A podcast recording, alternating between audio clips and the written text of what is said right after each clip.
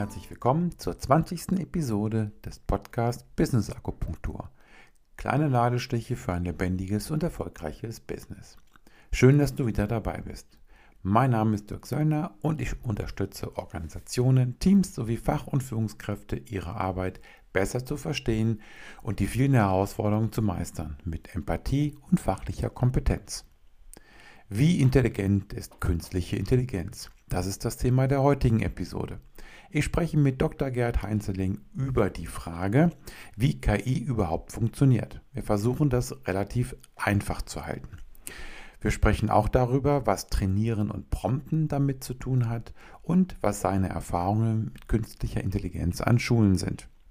Wir klären die Frage, ob es im Jahr 2024 ein neues Beatles-Album durch KI geben wird und wie Papst Franziskus in so einen coolen weißen Mantel gekommen ist.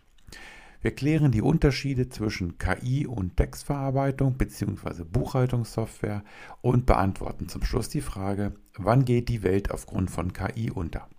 Ich wünsche dir viel Spaß und inspirierende Eindrücke bei dieser Episode. Los geht es!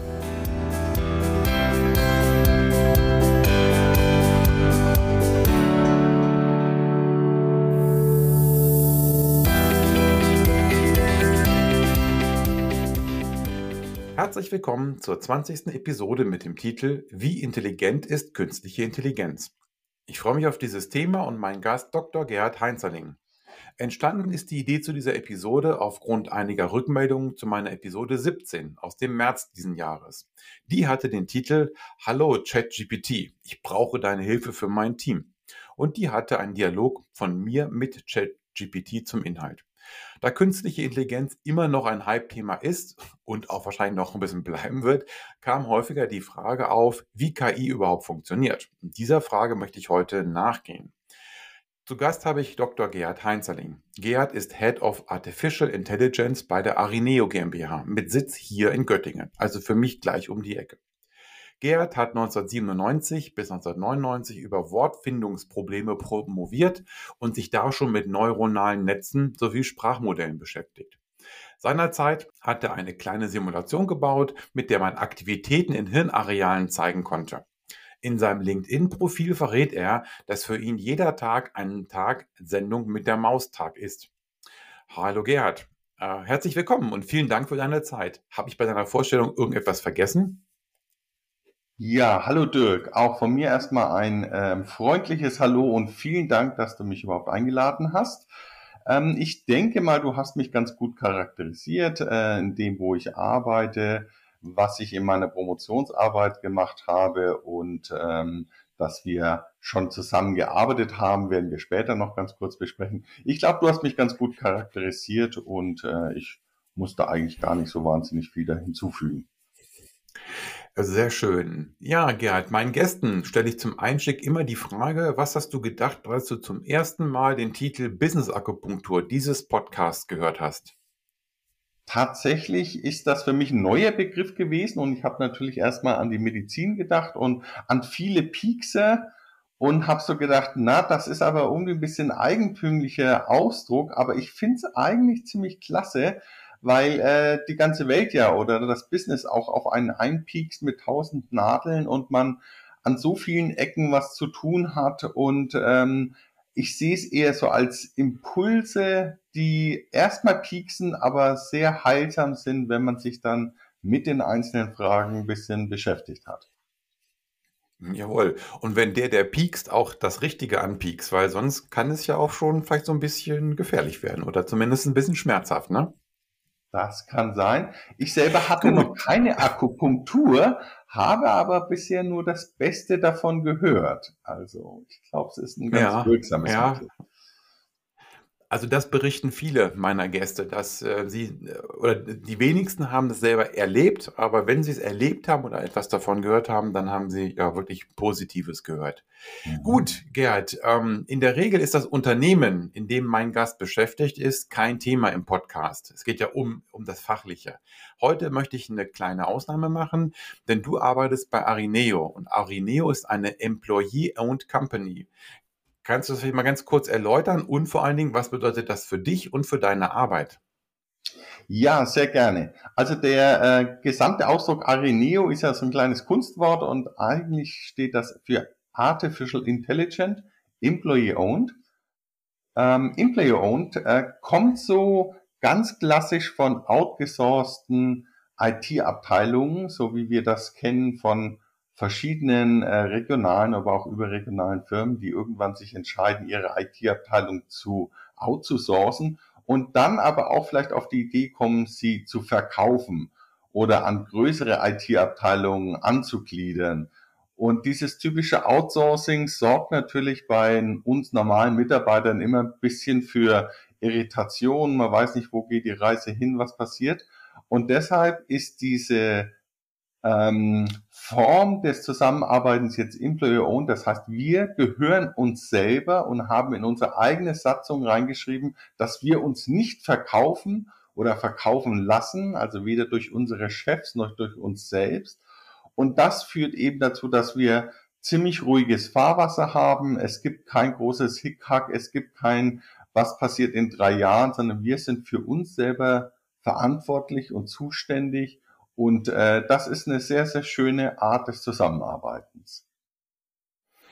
Also das kann ich mir vorstellen. Also natürlich müsst ihr trotzdem Business machen, ähm, aber wenn ihr ähm, in diesem ruhigen Fahrwasser fahrt, von dem du eben gesprochen hast, das erinnert mich auch so ein bisschen an Mittelstand. Also aus meiner Sicht an den erfolgreichen deutschen Mittelstand, weil es da einen Chef gibt und der entscheidet, wie es in der Firma läuft und ihr seid es quasi einfach in Summe dieser Chef. Also ihr achtet darauf, dass es euch und der Firma gut geht. Das ist richtig und man hat auch eine andere Verantwortung für die gesamte Firma. Also dadurch, dass wir nicht die klassischen Hierarchien haben, ich habe also in dem Sinne keinen Teamleiter, sondern ich weiß, an wen mich ich wenden kann, wenn ich ein bestimmtes Problem habe. Das kommt aber wirklich so selten vor, wenn ich überlege, dass ich früher eigentlich wöchentlich Teamleiter-Meetings hatte, wo man manchmal sich gefragt hat, was mache ich hier überhaupt? Das passiert einfach gar nicht mehr. Ich weiß, wo ich hin muss äh, wenn mich irgendwas umtreibt und ähm, das war's auch schon. Und dieses einfach miteinander, ohne Hierarchien, das äh, hat natürlich zu Anfangs ein bisschen mehr Kommunikationsaufwand äh, bedarf. Also äh, natürlich muss man das alles mal einspielen, aber jetzt so nach ein paar Monaten und Jahren ist das so toll eingespielt, dass ich das eigentlich gar nicht mehr merke und dass dieses ganze Hintergrundrauschen einfach wegfällt. Sehr schön. Also klingt für mich sehr, sehr ähm, ja, erstrebenswert, wenn man eben in angestellter Arbeit arbeiten möchte. Also insofern finde ich das cool. Und wir beide kennen uns ja nun schon seit über 15 Jahren und wir waren auch eine Zeit lang auch Kollegen. Ähm, was ich damals nicht mitbekommen habe, ist, oder wo wir nicht äh, den fachlichen ähm, Punkt hatten, war ähm, KI. Also was ich nicht weiß, ist, wie bist du zu KI gekommen? Klar, ich habe irgendwas von neuronalen Netzen eben gehört. Aber kannst du mal kurz ein bisschen äh, skizzieren, wie du zu KI gekommen bist und wie lange du dich schon damit beschäftigst? Ja, sehr gern. Also ich habe äh, von 92 bis 99 in Göttingen studiert und hatte da Professoren, die sich so ein bisschen um das Thema schon gekümmert haben. Aber sehr stiefmütterlich, muss man einfach sagen. Es gab einfach noch gar nicht viele neuronale Netze und es gab noch viel weniger Menschen, die sich damit auskannten. Aber die haben mich damit neugierig gemacht und dann habe ich so ungefähr 95, 96 angefangen, mich da reinzuarbeiten und habe eben ab 97 promoviert und da war das eigentlich schon so angelegt, dass ich mich zum einen zwar mit Wortfindungsproblemen auseinandergesetzt habe, also dieses typische Tip of the Tongue, es liegt mir auf der Zunge, aber ich komme nicht drauf. Das war ja so mein Thema. Das konnte ich halt erstmalig auch wirklich simulieren. Also ich habe ein kleines Programm geschrieben. Das Programm habe ich dann ein bisschen geärgert, so als wenn es betrunken gewesen wäre oder eine Droge bekommen hat. Und danach hat es eben nicht mehr so gut funktioniert. Und da konnte ich sehr schöne Simulationen mitmachen. Das war also schon so 97 bis 99. Und dann kam ja der sogenannte KI-Winter. Alle haben gesagt, na ja, das bringt eh alles nichts und das wird alles nicht so tolle werden. Und ähm, dann bin ich in ganz normal in die Industrie eingestiegen, bin dann SAP-Entwickler geworden, da haben wir uns ja auch kennengelernt. Ich glaube, das ist schon fast 20 Jahre her. Und ähm, habe dann auch äh, 17 Jahre lang als SAP-Entwickler gearbeitet Und so vor fünf Jahren, da kam das Thema wieder hoch. Google hat dann die ersten Erfolge gehabt. Ich bin ja auch leidenschaftlicher Go-Spieler, ähm, also Go, japanisches Brettspiel mit zwei Buchstaben und habe seinerzeit auch Seminare dazu gegeben. Du warst ja auch mal mit dabei, das ja. war ja auch richtig klasse, genau. Und da habe ich ja immer noch gesagt, ich weiß gar nicht, wann das war, so 2012 vielleicht oder so, habe ich immer gesagt, mit Schach ist das ja eine Sache. Also Schachcomputer funktionieren so klasse, da kann man als normaler Laie gar nicht mehr dagegen an. Aber bei Go-Programmen wird das ganz anders sein. Das ist so komplex, das wird nie jemand hinbekommen. Und dann kam aber Google mit AlphaGo und hat der Welt gezeigt, doch, man kann Programme schreiben, die die besten Go-Spieler der Welt um Längen schlagen. Und dann bin ich zu meinem Chef gegangen, habe gesagt, du, da ist ein Thema hochgekommen, KI, da habe ich schon ordentlich vorgearbeitet, da kenne ich mich schon aus, ich würde das super gerne in dem Bereich was machen. Und dann geht das so, wie das eben kommen muss. Man bekommt mal einen Tag, mal eine Woche dafür freigestellt und ähm, innerhalb kürzester Zeit kamen die ersten Kundenanfragen und seitdem, ungefähr seit fünf Jahren, mache ich Bildverarbeitung mit KI.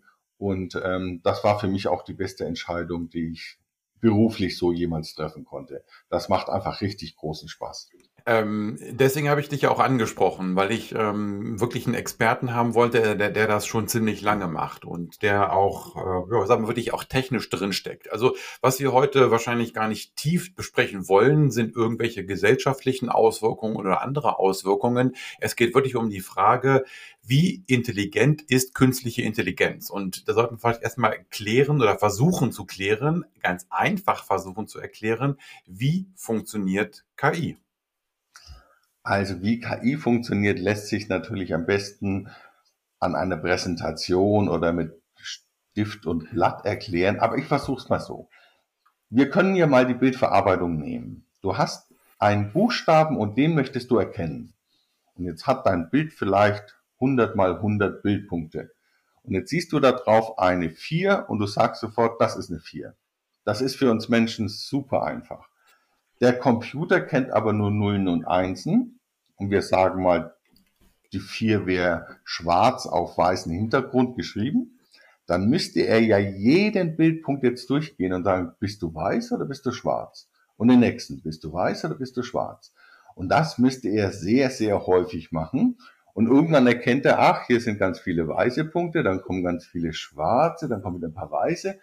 So, und dann könnte er vielleicht irgendwann mal mit Tausenden von wenn, dann und so weiter Funktionen eine 4 erkennen. Aber wenn du dir jetzt vorstellst, die 4 wird jetzt ein bisschen nach links, nach rechts geschrieben oder nach oben oder nach unten, dann erkennt er die schon wieder nicht mehr. Also ist man damit sehr schnell aufgeschmissen. Und dann kommt die KI. Und da wird alles ein bisschen anders gemacht. In der KI baut man sich Variablen, die funktionieren wie Nervenzellen. Also ganz einfach ausgedrückt, da kommt Energie rein, dann gibt es da so einen Puffer und wenn dann über eine Aktivitätslimit, also über so einen, so einen Punkt hinaus die Aktivität war, dann wird diese Nervenzelle auch aktiviert. So, das ist natürlich jetzt alles nur so bildlich gesprochen, das lässt sich mathematisch aber sehr schön formulieren. So, ein, so eine Variable oder so eine Nervenzelle hat dann Werte zwischen 0 und 1, also 0, wenn sie eben nichts macht und 1, wenn sie aktiviert worden ist. Und mit diesem einfachen Modell kann ich jetzt mein Netz bauen. Also mein Netz hat jetzt einfach mehrere von diesen Nervenzellen, von diesen Neuronen. Und wenn ich da jetzt Energie durchschiebe, und ich zeige ihm zum Beispiel ein Bild einer 4 und am anderen Ende des Netzes, wo vielleicht so, sagen wir mal 100, 200 so Nervenzellen drin sind, da sage ich, ist das jetzt richtig oder falsch, was du annimmst? Also ich zeige ihm das Bild der 4, er sagt, das ist eine 5, dann sage ich, nee, das ist falsch. Und jetzt kommt der eigentliche Clou von der gesamten KI. Wenn das jetzt falsch war, dann kann ich Energie in die andere Richtung durch das Netz durchschießen und kann sagen, passe mal all diese ganz feinen Parameter an. Also diese ganzen feinen Übergänge zwischen den Nervenzellen. Das sind auch alles Werte, mathematische Werte zwischen 0 und 1. Aber dann kann ich ihm sagen, du hast einen Fehler gemacht. Das ist keine 5, das war eine 4. Du musst hier was tun. Und das mache ich eben, sagen wir mal für die ersten 10 Ziffern von 0 bis 9, das mache ich eben 100 mal, 200 mal. Und nach jedem Durchlauf sage ich ihm, das war richtig oder das war falsch. Und dann lernt er das. Das kann man wirklich als Lernen im Sinne eines Menschen auch verstehen, dass er diese ganzen Parameter, also diese Übergänge zwischen den Nervenzellen, dass er die anpasst. So, und wenn ich das einfach mal gemacht habe, ich lasse das Programm einfach mal zehn Minuten laufen, er macht das tausende von Mal, dann kann ich ihm ein komplett neues Bild zeigen, was er vorher noch nie gesehen hat und er wird mir mit 99%iger Wahrscheinlichkeit das richtige Ergebnis liefern. Also ich zeige ihm eine 1 und er sagt, das ist eine 1. Ich zeige mhm. ihm eine 9 und er sagt, das ist eine 9. Und das ist für mich auch die Wahnsinnsmotivation hinter dem Ganzen, dass dieses Lernen funktionieren kann. Und das ist jetzt leider ohne Zettel und Stift, aber ich hoffe mal so einigermaßen verständlich geworden, so funktionieren neuronale Netze, so funktioniert Bilderkennung, so funktioniert auch Spracherkennung. Und ähm, ja, das ist einfach ein Riesenthema. Also was ich jetzt verstanden habe, ist, äh, dass äh, der Begriff künstliche Intelligenz äh, insofern ja auch richtig ist, weil dieses System, diese diese KI, dieser Computer, der lernt eben. Und das ist für mich ein Zeichen von Intelligenz. Also ich habe nicht ein Programm, du hast es ja gesagt, von wegen wenn dann, also wenn weiß und das schwarz und so, da muss man ja alles vordenken. Und hier lernt die, dieses Programm, hier lernt diese KI, hier lernt der Computer. Und das ist das, was ihn, wo man vielleicht ableiten kann, okay, wir reden wirklich mit einem gewissen Grade von künstlicher Intelligenz. Also wir leben, leben äh, wir reden davon, dass künstliche Intelligenz in dem Sinne auch intelligent ist, weil das ja der Titel dieser Episode ist. Auf jeden Fall. Ähm, du kannst diesem neuronalen Netz ja im Prinzip dann alles Mögliche beibringen. Du kannst ihm Unterschiede zwischen Hunden und Katzen genauso gut wie zwischen verschiedenen Autosorten, was auch immer beibringen. Der Unterschied zum Menschen ist natürlich, wir Menschen werden ja quasi mit so einer Intelligenz geboren oder wachsen damit heran. Ähm, Kleinkinder sind ja auch noch nicht so pfiffig, aber wir werden dann im Lauf der Jahre immer pfiffiger und würden uns ja selbst dann als intelligent bezeichnen. Also äh, wenn wir eine Aufgabe bekommen, dann können wir die ja in der Regel lösen oder wir können sagen, ich kann sie nicht lösen, gib mir mal ein Werkzeug oder helft mir mal. Ähm, Soweit ist die KI insgesamt natürlich nicht, aber das, was du gerade sagst, ist wohl wahr. Also man kann eben sagen, ich habe entweder ein Programm, was Schritt für Schritt das macht, was ich ihm vorgebe, oder aber, wie bei der KI, ich zeige ihm einfach, so kannst du es lernen und das mach jetzt bitte. Lerne es für dich selber, weil ich eben nicht hingehe und jeden Parameter per Hand verändere. Ich sage ja nicht, oh, und hier steht der 0,04, ich mache jetzt hier eine 0,041 daraus, sondern das macht dieser Algorithmus. Der erkennt, er hat mhm. was falsch gemacht, er soll es anders machen und der passt diese Parameter an. Und das würde ich durchaus als Intelligenz bezeichnen. Ja, also, dann haben wir im Prinzip ähm, so mal einen wichtigen Punkt schon mal rausgearbeitet. KI bedeutet wirklich, dass wir ein, ich sag's mal so mit meinen Worten, ein Computerprogramm haben, was eben trainiert werden kann, was trainiert werden muss im Prinzip, weil wenn es, wenn ich es nicht trainiere, wird es ja auch nichts bringen und es kann selber lernen. Ja, ähm, wenn wir auf so ein paar andere wichtige Aspekte noch eingehen, äh, habe ich jetzt von dem äh, Prompten gehört. Also es ist ein ganz wichtiger Punkt, zu äh, gut zu prompten. Kannst du das vielleicht mal ein bisschen in den Kontext bringen? Ja, auf jeden Fall. Vielleicht mal, nehmen wir noch ein, zwei Begriffe vorher. Ähm, was ich natürlich mit meinem neuronalen Netz mache, ich trainiere es. Ich trainiere es auf eine bestimmte Aufgabe, zum Beispiel Ziffern zu erkennen, Sprache zu erkennen, Bilder zu erkennen und so weiter. Wenn ich das dann fertig trainiert habe, dann kann ich sagen, ich mache noch eine kleine Testphase. Also ich probiere das einfach nochmal mit Bildern, die er noch nicht gesehen hat. Und irgendwann gehe ich in die Produktivphase. Dann kann ich ihm alle möglichen Bilder zeigen und er erkennt von selber, welche Ziffer das ist oder ob es ein Hund oder eine Katze ist und so. Also dieses, diese Unterscheidung zwischen einer Trainingsphase und der tatsächlichen produktiven Phase, die muss man natürlich kennen, ähm, um zu verstehen, wie das KI-System funktioniert. Wenn wir uns jetzt um das Prompt kümmern wollen, dann nehmen wir zum Beispiel eine Bildgenerierung. Also wenn ich bisher mit meiner KI Dinge klassifizieren konnte, also ich sehe einen Hund und sage, das ist ein Hund. Ich sehe eine Katze und sage, das ist eine Katze. Das ist ja eine typische Klassifizierung. Dann kann ich jetzt mit meinem Prompt nicht nur etwas klassifizieren, sondern ich kann ihm sagen, bitte male mir mal einen Hund oder male mir eine Katze, also komplett auf den Kopf gedreht. Ich muss nicht mehr nur erkennen, was sehe ich in dem Bild, sondern male es bitte. Und das ist mit Prompten gemeint. Das funktioniert natürlich auch mit ChatGPT, mit Texten. Ich kann ihm einen Prompt geben, also einfach eine Texteingabe. Ein Prompt ist nichts anderes als eine Texteingabe. So, und jetzt gebe ich ihm die und jetzt soll er, bleiben wir vielleicht mal kurz beim ChatGPT, jetzt macht er eine Vorhersage, wie die nächsten Wörter deines Satzes aussehen. So, und dann kann er auf das Prompt reagieren. Er generiert also jetzt Sätze und das macht er unter Einbeziehung deines Prompts. Und das funktioniert genauso mit Bildern oder auch mit Musik. War das so ein bisschen ja. die Antwort auf ja. deine Frage? Das war, war, äh, war eine gute Antwort, weil äh, damit gehen wir schon ja auch in die Interaktion. Ähm, dein Beispiel mit der 4 ist sicherlich hilfreich. Da wäre ich ja auch schon in, in einer Anwendung. Also wenn ich irgendwie ein, eine ähm, Business-Frage habe, wo ich Zahlen erkennen muss, dann kann die KI mir liefern, ja, Zahl, ja oder nein. Ähm, oder mhm. sogar welche Zahl das da ist. Ähm, dann nutzt man das. Und das Prompten geht ja schon einen Schritt weiter, weil ich damit ja quasi auch in Interaktion mit der KI gehe. Mhm. Ähm, das Bild, was du eben beispielhaft äh, angesprochen hast, also dass die KI ein Bild erzeugt, das fand ich ähm, interessant. Vor ein paar Wochen ist ja ähm, ein Bild von Papst Franziskus in so einem coolen Mantel durch das Internet gegangen. Also der hatte irgendwie so einen mhm. richtig coolen äh, Puffercoat an, glaube ich, heißt das.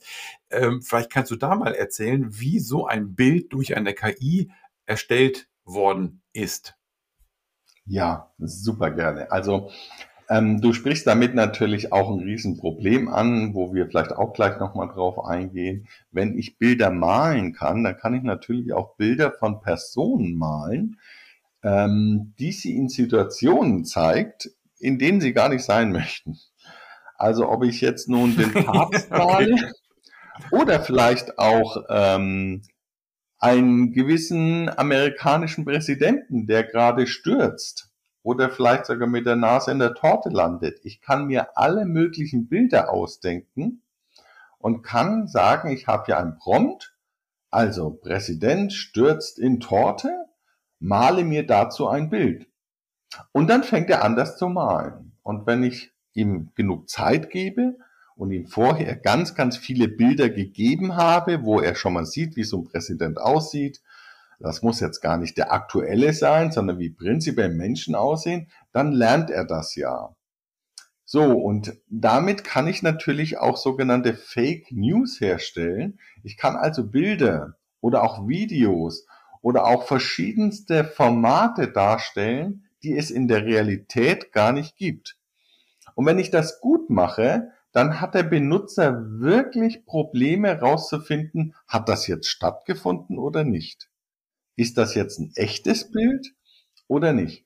Und damit kommen wir natürlich in einen Problembereich, äh, den es so vorher in der Computerei, sage ich mal so, nicht gegeben hat.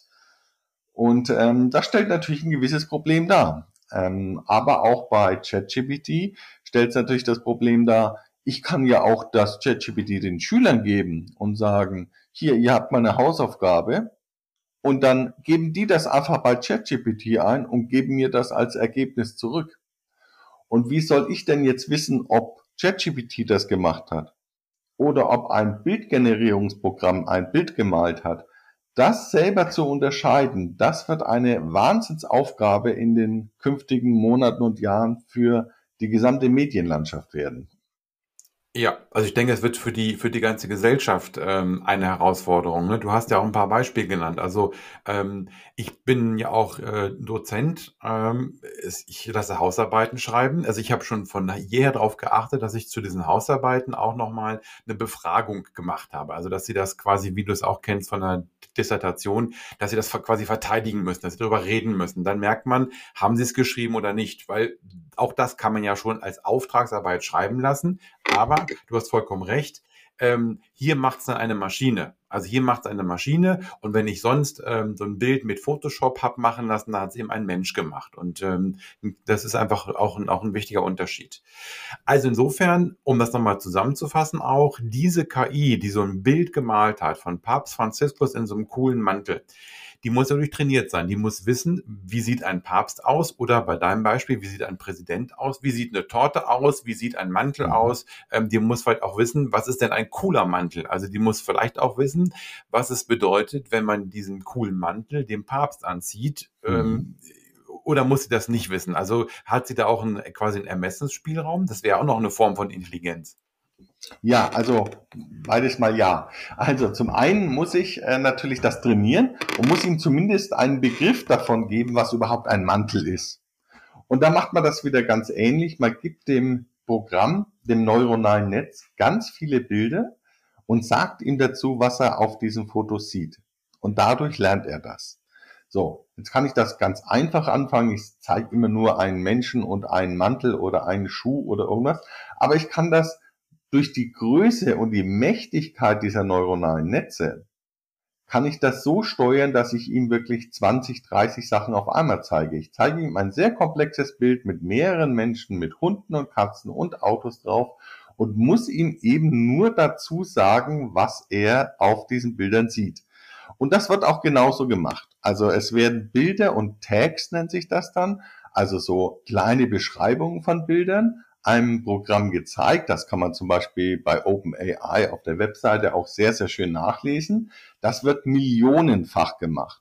Also die zeigen nicht nur mal 10 oder mal 100 Bilder, sondern die haben tatsächlich Millionen von Bildern durch dieses System gejagt. Und am Ende kennt er eben einen Mantel. Und er weiß dann im Prinzip auch, was ein cooler Mantel ist, weil du hast natürlich auch mal tausend Bilder dabei, wo irgendjemand bei Google geschrieben hat, hier mein Bruder in einem coolen Mantel und dann hat er eben einen coolen Mantel, was auch immer das sein mag, dann an. Ne? Der kann ja dann irgendwie mit weißem Rand oder sonst irgendwas sein. Auf jeden Fall bekommt er langsam einen Begriff davon, was ein cooler Mantel ist. Und ähnliches mache ich eben mit dem Papst. Ne? Und woran erkenne ich einen Papst? Na, der hat vielleicht Insignien oder sonst irgendwas dabei. Ähm, und dann kann ich die zusammenführen. Und ähm, das ist natürlich eine der ganz hohen Künste der KI, muss man schon sagen. Das ist ja auch relativ neu. Und äh, das passiert jetzt hier bei Stable Diffusion oder bei OpenAI zum Beispiel, wo auch ChatGPT herkommt. Die machen das ja auch sehr intensiv und äh, ich muss schon sagen, die Bilder, die man da so sieht, die sind erstklassig. Also da sind auch Fantasy-Bilder dabei, da hätte meine Fantasie nicht ausgereicht, das zu malen. Also mhm, da, da ja. glaube ich, ist wirklich was ganz, ganz Tolles unterwegs mit den Risiken, die wir schon benannt haben. Ne? Ja, auf jeden Fall, ja, auf jeden Fall. Ähm, du hast gerade davon gesprochen, ähm, junge Menschen, Schüler und ähm, da wir ja in derselben Stadt wohnen, äh, haben wir auch mitbekommen, dass du eben in Göttinger Schulen unterwegs warst oder bist. Du kannst vielleicht noch ein bisschen erzählen, ähm, um zum Thema KI. Also was machst du da und was sind so deine Erfahrungen mit deinem Wissen, mit deiner Vorstellung von KI bei den Schülern und Schülerinnen? Also zum einen muss man sagen, die Schülerpraktikanten, die wir auch bei Areneo bekommen, die unterscheiden sich massiv von den Praktikanten, die wir noch vor drei Jahren ungefähr bekommen haben. Also man merkt, dass das Ganze an der Schule, an der Uni, neuronale Netze, KI hat eine große Aufmerksamkeit. Und ich habe jetzt teilweise schon elf und zwölf Klässler als Schülerpraktikanten, die so höllisch viel Ahnung haben Und ich bin auch viel an der Uni unterwegs und äh, gebe da sowohl Seminare als spreche auch mit vielen Studenten. Es gibt da ja auch wirklich Data Science Seminare mittlerweile. Man kann auch ähm, seit neuesten, seit ich glaube ungefähr einem Jahr, Data Science an der Uni studieren. Also da kommt eine, eine Masse von Menschen jetzt nach und nach zu dem Thema. Das ist schon phänomenal. Was ich da an der Schule mache, war jetzt primär auch erstmal die Lehrer aufzuklären weil wir natürlich eine Überlegung haben, ChatGPT, du hast es vorhin selber erwähnt, Studenten kommen vielleicht auf die Idee oder Schüler auch, ähm, ich lasse meine Hausaufgaben oder Hausarbeiten mal eben mit ChatGPT schreiben. Und ähm, was macht denn der Lehrer denn dann? Ne? Er muss sich ja auch fragen, auch aufgrund von YouTube und anderen Medien, was ist denn meine Aufgabe überhaupt noch? Und das diskutiere ich mit den äh, Lehrern vor allem. In Italien wurde ChatGPT ja zum Beispiel einfach mal verboten. Völlig grotesk. Ähm, ist, glaube ich, die schlechteste Variante, weil man sich dadurch einfach nur abhängen lässt und alle anderen machen weiter. Und man fragt sich auch, ja, Google gab es ja auch schon lange, also warum wurde das nicht verboten? Also ich diskutiere mit Schülern, aber vor allem auch aktuell mit der Lehrerschaft, wie sich Unterricht ändern muss, in Anbetracht dessen, dass Schüler ja vielleicht ChatGPT nutzen könnten, um ihr Wissen abzufragen. Und äh, entschuldige den Begriff, aber ähm, ich kenne den auch schon lange. Es gibt ja den Begriff des Bulimie-Lernens, also rein in den Kopf und dann aber auch schnell wieder raus und dann aber für immer vergessen. Das ist ja eine Lernform, die sehr viel Platz in der Schule immer eingenommen hat. Und ich finde es eigentlich nur richtig und gut, dass ChatGPT da jetzt einen Riegel vorsetzt, weil man natürlich alles, was man bulimieartig reinlernen und wieder rausgeben kann, das bringt einen ja nicht nach vorne. Also muss man ja andere pädagogische Methoden an die Hand bekommen, um äh, vernünftigen Unterricht zu machen, um den Schülern eben nicht nur irgendwie Fakten darzubringen, sondern eben auch die Art und Weise des Denkens. Und wir haben es ja vorhin schon diskutiert, das kritische Denken. Also wie komme ich denn dazu zu sagen, hm, ich glaube, das ist ein Gedicht von Goethe oder das ist jetzt ein Bild von Obama oder ähm, ich halte irgendetwas für eine bestimmte Sache. Und das rauszufinden, das ist, glaube ich, für Schüler heutzutage mit das Wichtigste. Ja, ja. Also das ist ja jetzt aus meiner Sicht auch nicht erst seit KI der Fall, sondern äh, auch vorher schon, glaube ich, wäre es eine Aufgabe gewesen oder ist es eine Aufgabe gewesen, dafür zu sorgen, dass die ähm, Schüler eben lernen zu lernen und nicht eben sich irgendwas in den Kopf reinzuknallen, was dann in irgendwelchen ähm, Klassenarbeiten abgefragt wird. Äh, aber Absolut. insofern ja, ich stimme dir zu.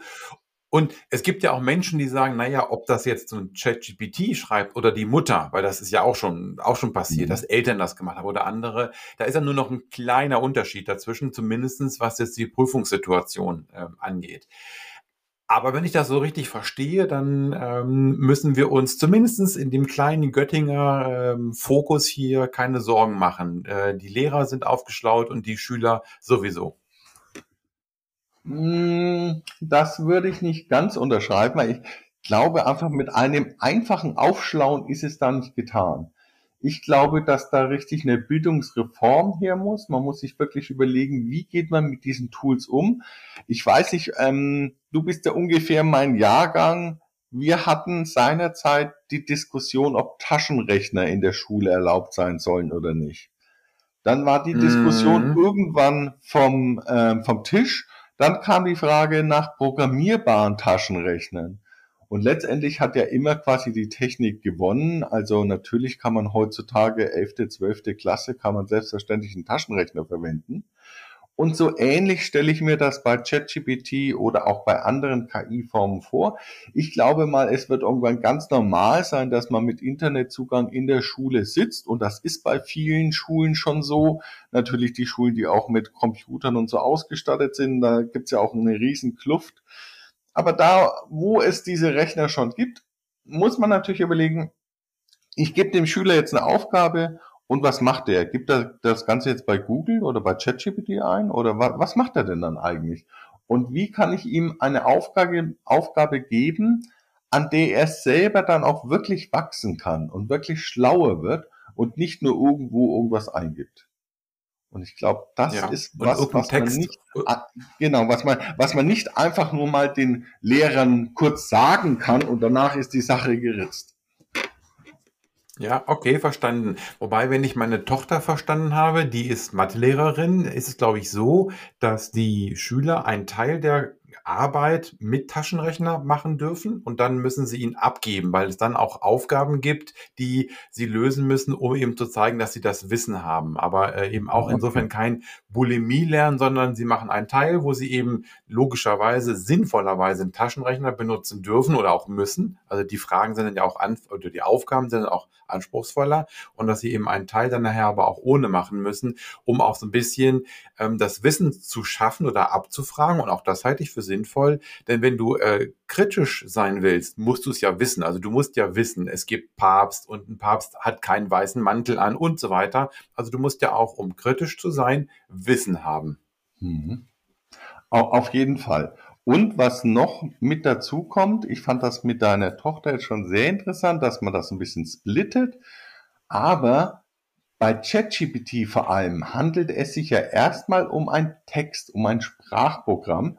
Das heißt, wenn du ihnen irgendeine mathematische Aufgabe stellst, dann wird er die unter Umständen gar nicht richtig beantworten. Und das ist ein Riesenproblem, weil ChatGPT Antworten gibt, als ob es richtig wäre. Also mit einer Selbstverständlichkeit wird er dir irgendwas vorrechnen. Aber das muss dann nicht unbedingt stimmen. Und das steht auch auf den Webseiten von OpenAI. Die haben auch gar nicht den Anspruch, dass das stimmt. Mhm. Vielleicht kommt das irgendwann mhm. nochmal, dass sozusagen aus meiner Frage, aus meinem Prompt sozusagen, ähm, ein Absprung in ein anderes, in ein Mathematikprogramm funktioniert und er mir das dann zurückgibt. Aber ChatGPT selbst kann erstmal gar nicht so gut rechnen.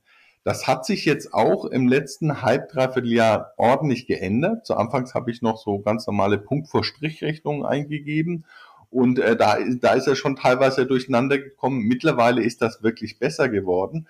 Worauf ich aber hinaus möchte, ist, dass sowohl in der Mathematik als auch in der Jurisprudenz, also wenn es zum Beispiel um rechtliche Sachen geht und noch viel wichtiger in der Medizin, kann ich mich da einfach nicht drauf verlassen.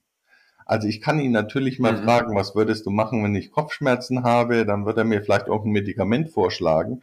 Wenn die Kopfschmerzen aber längerfristig da sind und vielleicht einen ganz anderen Hintergrund als nur, was weiß ich, du warst lange nicht draußen oder so, ähm, müsstest mal ein bisschen Luft schnappen, dann hat man natürlich ein Riesenproblem, wenn man sich bei echten Krankheiten auf ChatGPT verlässt. Und diese Skepsis gegenüber solchen Programmen, die muss natürlich auch geschärft werden. Also was kann ich ihn fragen? Auf welche Antworten kann ich mich verlassen? Wie sicher ist es? Wo bekomme ich, du hattest das ja vorhin auch schon gesagt, wo bekomme ich die Quellen her? Woher weiß ChatGPT eigentlich, was er mir da erzählt? Also mhm. eine ja. ganze Reihe von wirklich interessanten Fragen, die da auf uns zuholt. Ja, und ähm, wir wollen das Ganze ja auch so ein bisschen ähm, unter die Frage stellen, wie intelligent ist künstliche Intelligenz? Ähm, ich bin begeisterter Leser und Förderer des Online-Magazins Krautreporter und ich stelle auch einen Link in die Show Notes zu einem Artikel und in diesem Artikel wird die These vertreten, dass wir im Jahre 2024 ein neues Beatles-Album bekommen werden. Teilst du diese These und wie würde das ablaufen? Was ist denn daran KI? Also wenn ich ein KI-Beatles-Album rausbringen wollte, dann müsste ich ja erstmal wissen, was macht denn so ein Album aus? Also ich müsste gewisse Ähnlichkeiten rausfinden. Und Ähnlichkeiten wozu? Also zu der ganzen Melodieart, zu den Instrumenten, zu dem Klang der Stimme von John Lennon vielleicht. Also ich müsste überhaupt erstmal rausfinden, vielleicht auch mit Hilfe von Menschen, wann würde ich denn dem zustimmen, dass das so ähnlich klingt wie Beatles? Also ich müsste ja auch sagen, wenn ich jetzt ein, ein Punk-Konzert höre, müsste ich sagen, das, das sind nicht die Beatles. So, ähm, das wäre das Erste, was ich machen muss. Als nächstes würde ich aber denken, warum soll das nicht funktionieren? Das, was wir bisher über Bilder und Texte gesagt haben, gilt natürlich auch für Stimmen. Also nicht nur einzelne Stimmen wie bei der Sprechererkennung, sondern auch ganze ähm, Tonlagen und so weiter, genauso wie Musikinstrumente. All das kann ich einer KI sehr bequem beibringen. Ob das Ganze dann als komplettes Album schon funktioniert, weiß ich nicht. Da müsste ich in die Glaskugel gucken können. Ich würde vermuten, bis 24 sind wir soweit. Ähm, ich würde auch denken, dass das einigermaßen gut ist. Ich habe schon einige Songs gehört, die gar nicht so schlecht waren. Aber da muss man auch mal gucken, wo steht die KI zurzeit. Wir gucken wirklich in die Kinderschuhe und ähm, wissen einfach, es fehlt noch eine ganze Menge. Aber ich sehe überhaupt keinen prinzipiellen Hinderungsgrund, warum wir nicht 24 ein Beatle-Album, entschuldige, Beatle-Album hören sollten, von dem wir nicht wissen, ob es nun echt ist oder KI gemacht. Das ist meine Einschätzung. Ja, cool. Ja, na gut, und dann wird es Menschen geben, die sagen, nein, ich will nur das Original hören und es wird welche geben, ey, cool, endlich ein neues Beatles-Album.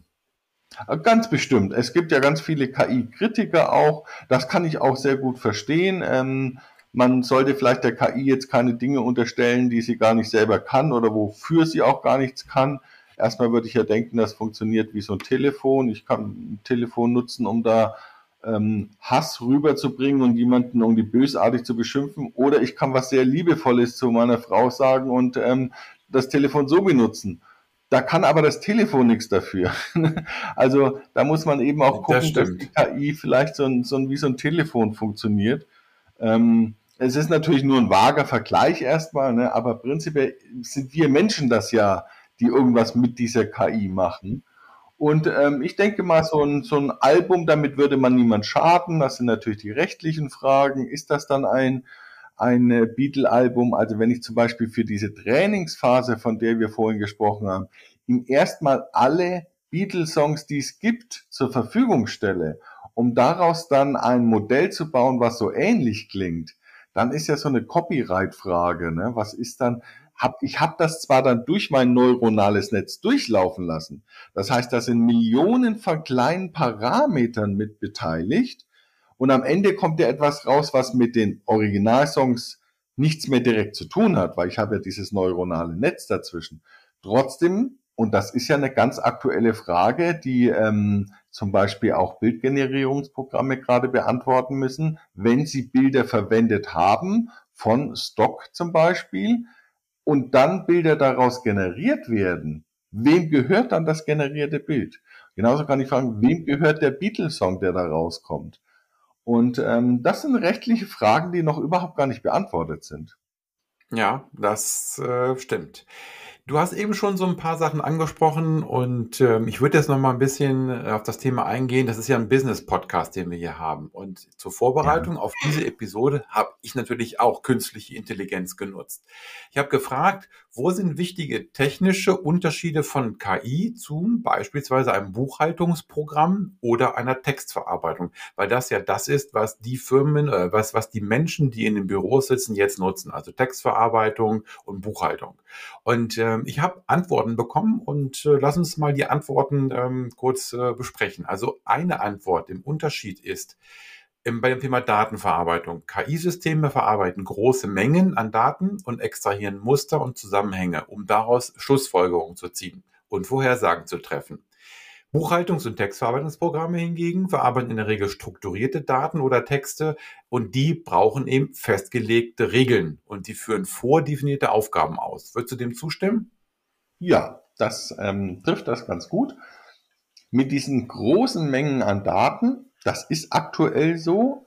Ähm, das klingt aber immer so, als ob jede KI Millionen von Bildern oder Texten bräuchte, um irgendwas zu machen. So ist es nicht.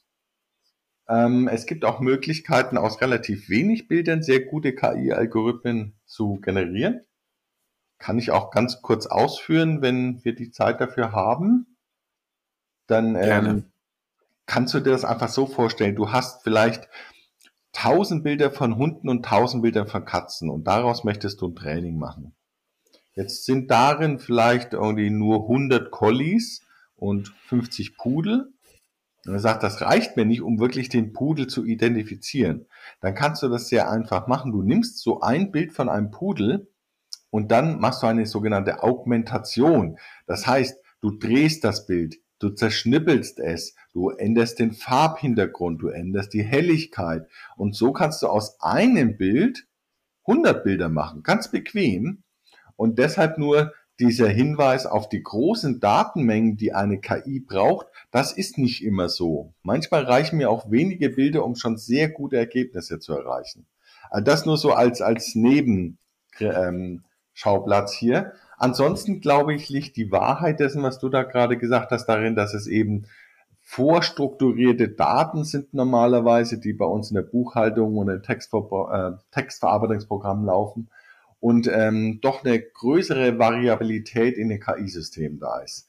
Können eben mhm. eigene Schlüsse ziehen aus den Daten und vor allem KI ist in der Lage, Dinge zu sehen, die ich nicht sehen kann. Also äh, wir denken vielleicht an Überweisungen, die gemacht werden und Vielleicht ist jede elfte Überweisung nur um fünf Cent verschoben und ich als Buchhalter merke das gar nicht.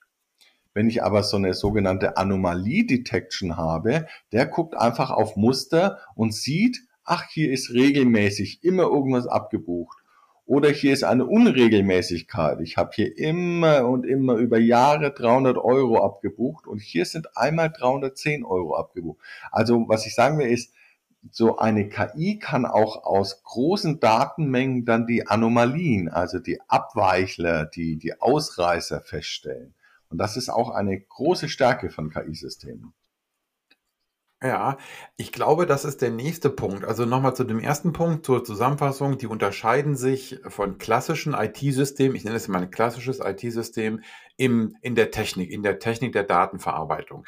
Denn dann, was, was du angesprochen hast, geht in, den, in die zweite Antwort, die ich bekommen habe. Äh, Thema Lernfähigkeit. KI-Systeme sind in der Lage, aus Erfahrungen zu lernen und sich an neue Situationen anzupassen. Sie können ihre Leistung im Laufe der Zeit verbessern, das haben wir ja die ganze Zeit jetzt besprochen, indem sie aus den Daten lernen, mit denen sie konfrontiert sind. Buchhaltungs- oder Textverarbeitungsprogramme, die brauchen einfach äh, vordefinierte Regeln und die können eben nicht aus Erfahrungen lernen und die können sich nicht anpassen, richtig? Würde ich so unterschreiben, wobei man natürlich ein bisschen gucken muss, aus Erfahrungen lernen klingt das so wie bei Menschen und äh, der ähm, geneigte Mensch irgendwie möchte jetzt Fahrrad fahren lernen und ähm, am nächsten Tag möchte eben Skateboard fahren lernen und ähm, kann daraus irgendwie aus einer Erfahrung irgendwas ableiten. So einfach ist es natürlich nicht. Ne? Also wir haben mhm. Systeme, die sehr gut Bilder erkennen können, die können aber nicht gleichzeitig gut kochen. oder sonst irgendwas, was der Mensch noch sehr gut kann. Also da muss man schon so ein bisschen die Kirche im Dorf lassen. Aktuell ist es eben so, die meisten Aufgaben der KI sind sehr speziell, genau festgelegt, was mhm. er da machen soll und das kann er dann eben auch gut. Wenn es jetzt immer mehr darum geht, vielleicht auch mit der Robotik gemeinsam was zu machen, Wobei Robotik nicht gleich KI ist. Ne? So ein Roboter, der kann vielleicht irgendwelche Dinge tun und wenn ich ihm dann noch mit KI unterstütze, so dass er vielleicht ein Kamerasystem hat und mit der Außenwelt interagieren kann, dann kann man vielleicht mal so langsam von einer Erfahrung sprechen. Aber da steht ja ähm, das Fahren mit drin tatsächlich. Und ähm, so weit ist ein KI-System eigentlich nicht, dass man es irgendwo ja, okay. hinsetzt und sagt, jetzt lern mal eben. Mach mal, mach mal, lern mal, was dir Spaß macht. Genau. genau, und finde dabei selber noch raus, was, was du da gut findest, ja. Ja, okay, gut. Okay, dritter Punkt, der mir genannt wurde, ähm, der Unterschied äh, ist das Thema Autonomie. KI-Systeme können eigenständig Entscheidungen treffen und Aufgaben durchführen, ohne eine explizite Anweisung für jede einzelne Situation zu erhalten. Sie sind in der Lage, komplexe Probleme zu analysieren und Handlungen abzuleiten. Buchhaltungs- oder Textverarbeitungsprogramme hingegen führen vordefinierte Aufgaben aus und erfordern in der Regel eine klare Anleitung für jede Aufgabe. Hm. Ja, also prinzipiell stimmt das auch wieder. Wird dann immer noch sagen, ist denn um diese Buchhaltung vielleicht irgendwie ein Workflow äh, gestrickt, so dass wenn in der Buchhaltung irgendwas auftritt, dann soll eben diese Aktion stattfinden. Das müsste man dann immer noch mal gucken. Aber tatsächlich ähm, gibt es KI-Systeme, die sehr autonom agieren.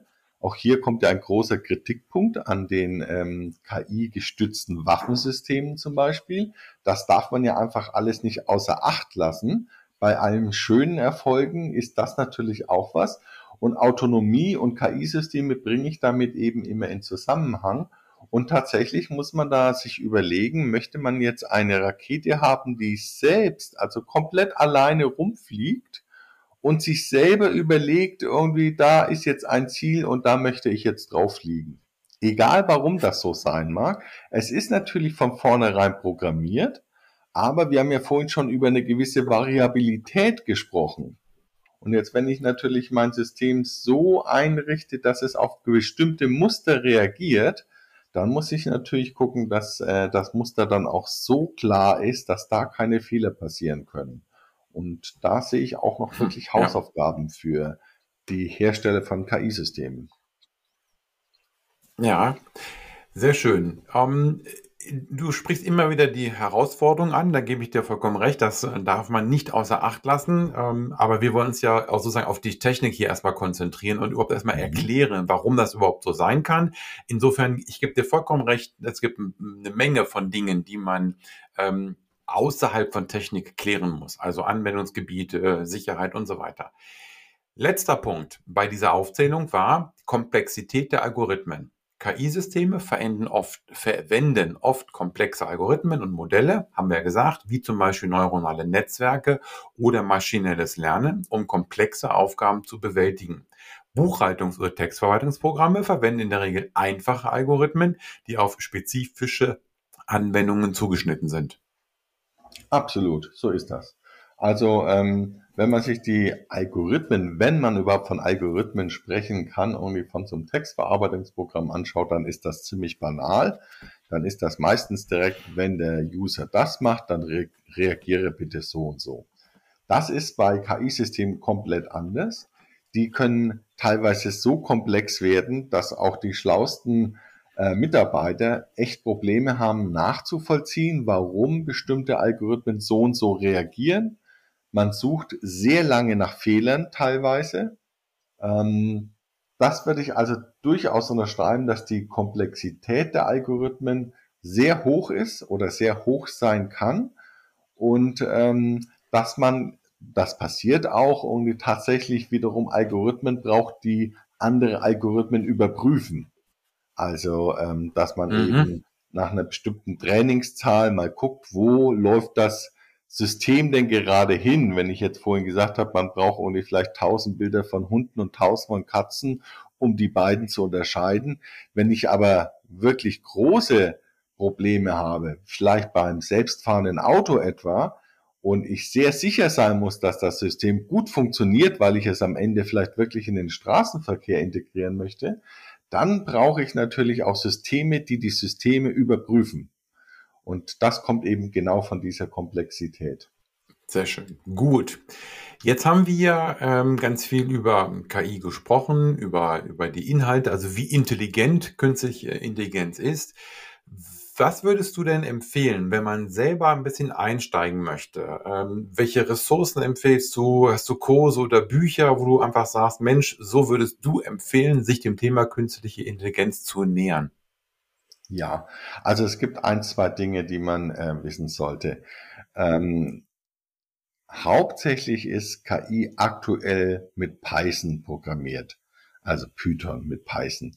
Man kann das natürlich auch in anderen Programmiersprachen machen, aber Python würde ich mal denken, übernimmt 80 Prozent aller Programme. Das ist etwas, was man sich als erstes mal anschauen muss bisschen Programmierkenntnisse sind sicherlich erforderlich und auch ähm, sehr wünschenswert. Und äh, dann kommt man aber relativ schnell ähm, zum Zug. Es gibt sogenannte Jupyter Notebooks. Das sind Notebooks, die kann ich mit meinem ganz normalen Google-Account abspielen lassen. Die sind in Python programmiert. Häufig brauche ich vielleicht auch nur zehn Zeilen oder vielleicht um nochmal bei dem Beispiel für die Ziffernerkennung ähm, zu rechnen, vielleicht so 50 oder 100 Zeilen, um ein wirklich gutes KI-Programm schon hinzuschreiben. Und da gibt es ähm, insbesondere bei YouTube sehr, sehr gute Einsteigermöglichkeiten, um zum einen den theoretischen Hintergrund und auch vielleicht den mathematischen Hintergrund für diese ganzen Lernverfahren, dann aber auch auf der Anwendungsseite, wenn mich vielleicht die Theorie erstmal gar nicht so interessiert, ähm, Anwendungsprogramme, die mir sehr schnell helfen, da ähm, nach vorne zu kommen. ich würde einfach mal bei YouTube unter KI gucken, da wird man eigentlich ähm, mehr als glücklich bedient, ähm, um dann den KI-Einstieg zu schaffen. Ja. Oder du also natürlich könnte man auch eine, Okay, ja, und das wäre die zweite Möglichkeit. Und die dritte wäre, ich frage einfach eine künstliche Intelligenz, wie kann ich künstliche Intelligenz lernen? Also wie sollte ich das denn lernen? Das wäre natürlich sozusagen der Anwendungsfall par excellence.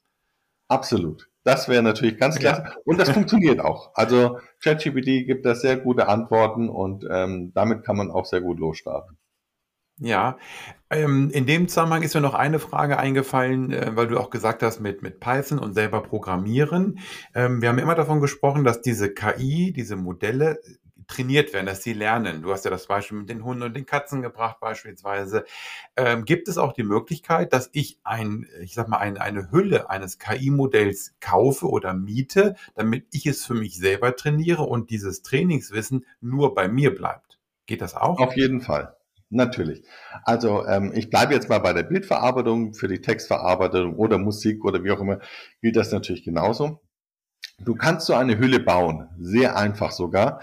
Ähm, du kannst die direkt ähm, bei TensorFlow, bei Keras, wo auch immer. Ähm, es gibt da ganz, ganz viele Chancen. Da sollte man vielleicht mal ChatGPT fragen, um diese so, wie du es nennst, die Hülle zu bekommen. Die Daten selber, die kannst du dir entweder irgendwo im Internet ziehen also bei Kaggle oder wo auch immer. Oder du kannst auch eigene Bilder einfach machen. Du kannst ja auch morgen am Tag hingehen und sagen, ich fotografiere jetzt mal 200 Mal meine Rosen im Garten und dann vielleicht noch 200 Mal die Tulpen. Dann packe ich die in zwei Ordner auf meinem Rechner und dann muss ich diese Hülle, dieses Programm nur sagen, hier sind diese 400 Bilder insgesamt. Und jetzt lernen mal los.